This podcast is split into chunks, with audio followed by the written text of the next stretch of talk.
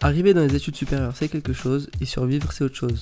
Dans le campus vous permet de mieux appréhender les études supérieures et de vous informer sur les différentes facettes de la vie étudiante. BAFA, association, permis, dans le campus vous dévoile tout.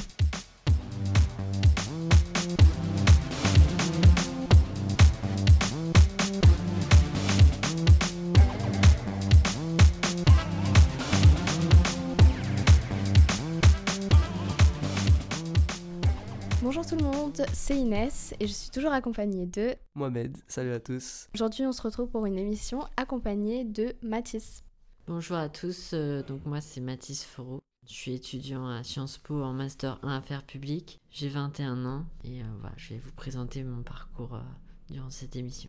Aujourd'hui, on a décidé d'inviter Mathis parce qu'on a fait beaucoup d'épisodes dans le campus et euh, malheureusement, on n'a pas fait encore d'épisodes sur les personnes euh, qui euh, ont un handicap. C'est euh, à nos yeux un sujet très important car euh, ce sont des personnes qui existent, faut, faut pas se leurrer ou autre, des personnes dont pour certains nous connaissons pas très bien le handicap. Et euh, en l'occurrence aujourd'hui on a la chance d'avoir Mathis avec nous pour nous parler de son handicap et euh, de son parcours qui à mes yeux euh, me fascine. Alors tout d'abord, est-ce que tu peux nous expliquer ton handicap? Euh, oui, donc euh, je suis euh, aveugle. Ça m'est arrivé à l'âge de 3 ans suite à une maladie que j'ai eue. Donc voilà, je suis aveugle depuis euh, 18 ans maintenant. J'ai vu les couleurs pendant quelques années. Maintenant, je vois presque plus les couleurs et je vois un peu la lumière encore.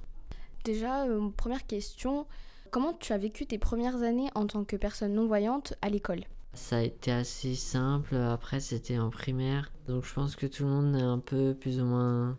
Il n'y a pas vraiment de différence. Les gens se, se rendent pas trop compte encore de la, la différence. Et j'étais assez bien intégrée. J'ai, été en école euh, tout de suite, euh, dans une école normale avec des gens qui voyaient. Et donc, je pense que ça aussi, ça a fait. euh, une sorte d'avantage pour moi parce que ça m'a permis de m'adapter aux personnes voyantes, contrairement à certaines personnes qui, non-voyantes, déjà euh, commencent dans un milieu entouré que de personnes non-voyantes. Ok, ouais, je vois, tu connaissais déjà assez bien le milieu entre guillemets normal, même si c'est pas normal, hein, c'est le milieu euh, public quoi. Donc tu as, pu euh, entretenir des petites des relations sociales avec des personnes qui étaient voyantes. Et euh, aujourd'hui, ton arrivée en, études supérieures, comment ça s'est passé? Bah, Sciences Po, euh, moi je venais de Normandie, je suis euh, près de Rouen, euh, dans une ville où j'étais pas forcément très indépendant. Euh, j'étais assez dépendant de mes parents, de mes camarades de manière générale. Et euh, c'est vrai que euh, à Paris, je pense que ma famille, tout ça était assez inquiet de savoir comment ça allait se passer parce que je me déplaçais vraiment très peu seule. Et donc une fois à Paris, finalement, ça s'est bien passé. Euh, j'ai demandé aux gens dans le métro, j'ai demandé à mes amis de Sciences Po et autres personnes que je rencontrais dans la rue. Et donc voilà, aujourd'hui ça se passe très bien. J'étais vraiment curieuse de savoir, est-ce que les infrastructures, elles étaient adaptées aux personnes euh, non-voyantes? Euh, les infrastructures euh, quoi, scolaires, euh, c'est quoi? Bah déjà Sciences Po peut-être, est-ce que c'est adapté à ton Ah oui, handicap? alors, Sciences Po, euh, oui, c'est assez bien adapté. Euh, après, je connais pas forcément bien euh, ce que font les autres universités en termes de d'accessibilité et autres. Mais euh, oui, je trouve que Sciences Po euh, fait quand même beaucoup d'efforts. J'ai des gens qui me prennent les notes pour tous les cours. Ah c'est parfait ça. Et j'ai aussi euh, eu une personne cette année, mais ça peut être plus, euh, ça a été plus ces autres années, pour m'aider à transcrire des documents qui seraient pas adaptés à lire, qui sont par exemple des documents avec des scans de livres, donc du coup ils font de la reconnaissance de caractère, ils appellent ça, pour permettre de, de transformer l'image en texte en fait.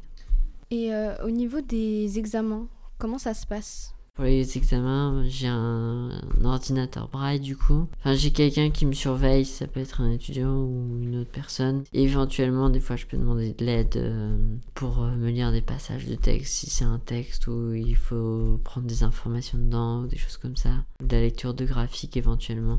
Au niveau de la communication avec euh, les professeurs ou les élèves, la plupart du temps, les professeurs ont tendance à communiquer euh, sur des plateformes euh, sur Internet ou bien par mail. Et les étudiants entre eux, ils ont généralement des groupes WhatsApp, des groupes Messenger. Comment ça se passe pour la communication? Pas de souci particulier parce que c'est vrai que du coup, moi j'ai un ordinateur braille qui existe, donc il existe différents ordinateurs braille ou après on peut aussi utiliser des ordinateurs avec des synthèses vocales. Donc voilà, il n'y a pas de souci pour aller sur Facebook, euh, consulter ses mails, euh, Twitter et autres euh, réseaux sociaux. Et après aussi, il y a le téléphone qui permet d'aller sur Messenger, Facebook et autres WhatsApp aussi. C'est un téléphone normal avec juste une, une synthèse vocale qu'on peut activer dans la plupart des smartphones comme Apple, Samsung. Moi, j'ai vraiment une question qui est liée aux étudiants. Est-ce que les étudiants arrive euh, à comment dire à discuter avec toi sans te gêner ou autre parce que moi vraiment c'est ce qui m'a marqué c'est les c'est les gens en fait qui n'arrivaient pas à parler avec les personnes soit qui étaient non voyantes malvoyantes qui n'entendaient pas ou autre. Comment ça se passe toi dans tes relations avec les étudiants ou les professeurs? Euh, j'ai pas de soucis particuliers avec les étudiants ou les professeurs euh, non j'ai pas remarqué qu'il y avait vraiment de problèmes particuliers. Après il y a des gens euh, qui savent plus ou moins qui sont plus ou moins naturels en fait euh, dans la façon de guider par exemple les gens. Il y en a qui vont avoir très peur euh, quand il y a des marches qui arrivent ou des choses comme ça, mais sinon euh, sinon il n'y a pas de souci particulier. Est-ce que tu aurais des conseils à donner aux personnes qui ne savent pas comment s'y prendre sans devenir forcément gênant ou autre pour faciliter en fait les, les communications etc.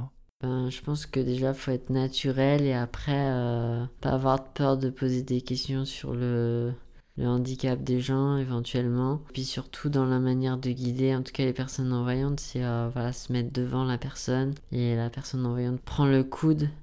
Après voilà, on marche normalement. Euh, et normalement, si on veut vraiment bien faire, c'est faut s'arrêter devant les, faire une pause de quelques secondes devant les marches quand on descend ou quand on monte et refaire la pause une fois que les marches sont finies. Est-ce qu'il y aurait des idées reçues par rapport à ta situation de non-voyant, par rapport enfin, à ton entourage ou des amis ou des professeurs? Euh, bah, Je pense que déjà le déplacement c'est quelque chose euh, que les gens ont du mal à, à, se représenter, la façon dont on se déplace, comment on fait en fait pour se déplacer? C'est vrai que c'est pas forcément... Euh, enfin moi je, je connais pas forcément bien Paris par rapport, je pense, à certaines autres personnes, mais euh, moi, c'est vrai que j'ai tendance à, à, connaître quelques trajets et le reste du temps, je demande, mais après, il y a d'autres personnes qui se repèrent grâce au GPS, j'en ai déjà rencontré. Euh, je sais que juste en, utilisant le GPS de leur euh, téléphone, arriver à se déplacer, moi, j'avoue que j'ai du mal. En fait, je pense que c'est un ensemble de choses, les gens ont vraiment beaucoup de mal à, à s'imaginer, commencer de pas voir qu'est-ce qu'on voit, qu'est-ce qu'on voit pas c'est quelque chose d'assez euh, compliqué à s'imaginer, je pense, quand on voit. Parce qu'on voit pas noir non plus, mais on voit pas non plus de lumière. C'est assez difficile à, expliquer. Euh, tu nous parlais d'un ordinateur euh, braille, c'est ça? Oui. Est-ce que tu peux nous expliquer ce que c'est? C'est un EasyTime, ça s'appelle. Après, il y, y, a différents modèles, différentes marques. C'est l'ordinateur on va dire, et je pense le plus avancé euh, pour le braille parce qu'il permet aussi de faire des maths assez compliquées euh, que ne font pas forcément les autres ordinateurs. Et puis il a des fonctionnalités euh, qui sont pas forcément intégrées sur les autres ordinateurs, comme je sais pas, il y a un dictionnaire dessus. Et puis il y a une partie Windows aussi, il y a une partie, on va dire, documents, et puis il y a une partie Windows qui marche comme Windows, donc c'est assez pratique. C'est comme un ordinateur. En fait, ça a été adapté d'un d'un ordinateur normal. C'est un Asus qu'ils ont pris, je crois. Et ils l'ont ensuite transformé euh, pour le braille. Donc il n'y a pas d'écran aussi. C'est juste euh, une ligne de, de caractères, comme s'il y avait 40 euh, caractères alignés à la fin du clavier, mais une bande quoi de 40 caractères. Et donc, du coup, on n'a pas de vision globale des choses quand on fait une recherche sur internet ou même quand on lit un document. Donc ça prend un peu plus de temps à, lire ou à, faire la recherche parfois, même si après il existe des raccourcis pour rechercher plus vite. Est-ce que à ton avis il y aurait des progrès à faire euh, dans notre société pour s'adapter aux différents handicaps et peut-être plus précisément euh, aux tiens? Ce qu'ils sont en train de commencer à faire, je crois, avec euh, Paris 2024, sensibiliser les gens et surtout les personnes euh, bah, qui sont à l'école, euh, les enfants, au handicap. Alors après, euh, moi je trouve que c'est discutable de faire une sensibilisation de seulement 30 minutes parce que voilà, c'est quand même compliqué, mais voilà, c'est bien de, déjà d'avoir eu la démarche et vraiment de. Je pense que même faudrait faire des espèces d'immersion parce que enfin, c'est difficile de se rendre compte sur 30 minutes ou une heure d'un handicap, je pense. Et même par exemple le handicap visuel, quand on voit, euh, même si euh, on met un bandeau et que pendant, je sais pas, 10 minutes, un quart d'heure, euh, on va se faire guider par quelqu'un, on connaît les lieux et donc je pense qu'on qu'on essaye toujours de se repérer de là d'où on est et du coup on se perd parce qu'on on perd tous ses repères. Mais en fait c'est ça aussi enfin moi en tout cas c'est que des fois les gens me, me guident mais en fait je sais pas du tout où je suis et je fais confiance aux gens. Et je trouve que euh, le handicap, c'est aussi ça qui est bien, c'est que ça permet de...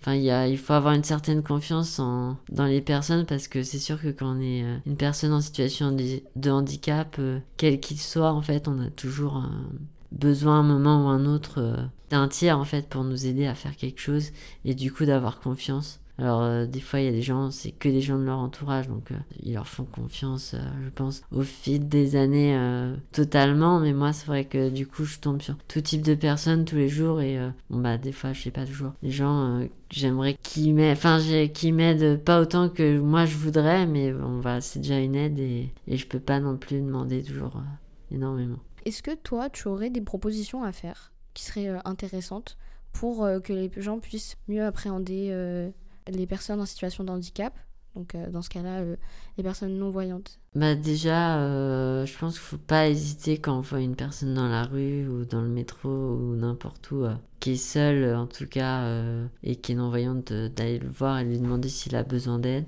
Parce que je sais qu'il y a beaucoup de gens qui savent pas trop comment aborder ce type de personnes et c'est vrai que je peux comprendre, mais voilà. En tout cas, moi, si on me demande, ce serait avec plaisir que j'accepterais l'aide des gens. Et ensuite, euh, on va déjà aller voir les gens. Si on voit des gens en situation de handicap, c'est déjà bien.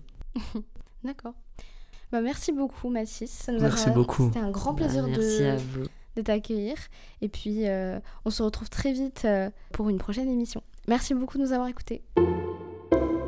Radio Ambition Campus, une écoute, du partage, des réussites.